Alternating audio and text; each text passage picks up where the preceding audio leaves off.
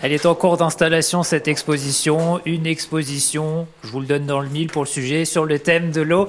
Et nous en parlons avec Clémence euh, Romagon-Rabineau de l'association euh, La Double en, Périgord, avec euh, des créations, des photos que vous êtes en train d'installer sur des supports, des photos de Yann Arthus Bertrand. Racontez-nous comment vous êtes procuré ces, ces photographies.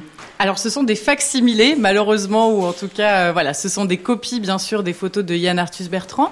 Mais c'est effectivement une exposition qui nous a été euh, gentiment prêté par euh, la bibliothèque euh, de prêt départementale. Donc on a la chance d'accueillir cette exposition pour le mois de mai, juin et tout début juillet. Donc l'eau, une ressource vitale.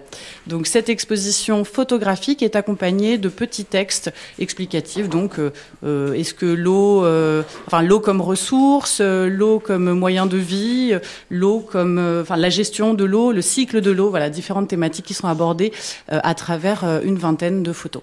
Et à travers le monde, hein, évidemment, puisqu'on sait que Yann Arthus Bertrand a beaucoup euh, voyagé. On est dans des euh, endroits euh, désertiques sur certaines photos. Qu'est-ce qu'elles nous montrent, justement, ces photos? Bah écoutez, ces photos, elles nous montrent l'importance de, de, cette ressource, de, cette, de ce bien précieux sur la Terre. Et nous, notre but dans notre association, donc la Double en Périgord, c'est vraiment de sensibiliser le plus grand nombre, même si effectivement c'est vraiment un sujet qui aujourd'hui est, tout à fait euh, ancré euh, dans l'actualité et dans les mœurs. Euh, voilà, nous, par notre action d'accueillir cette exposition et de proposer des actions pédagogiques en lien avec cette exposition, on va essayer voilà, de sensibiliser le plus grand nombre à la préservation de l'eau et à sa gestion durable. Et puis montrer que cette thématique, elle n'est pas nouvelle, parce que c'est vrai qu'on en parle beaucoup dans l'actualité depuis quelques mois, quelques années, mais là, ce sont des clichés assez anciens pour certains des, photographies assez anciennes de Yann Arthus Bertrand.